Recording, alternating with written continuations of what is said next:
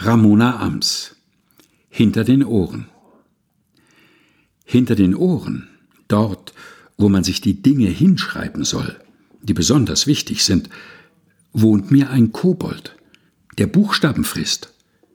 Jeder Satz, den ich mir dorthin schreibe, wird angeknabbert. Viele Buchstaben futtert er fort, bis nur noch dein Name da steht. Verrückt, oder? Ramona Ams Hinter den Ohren. Gelesen von Helga Heinold. Aus dem Buch Manifest mit Vogel, verlegt bei Books on Demand.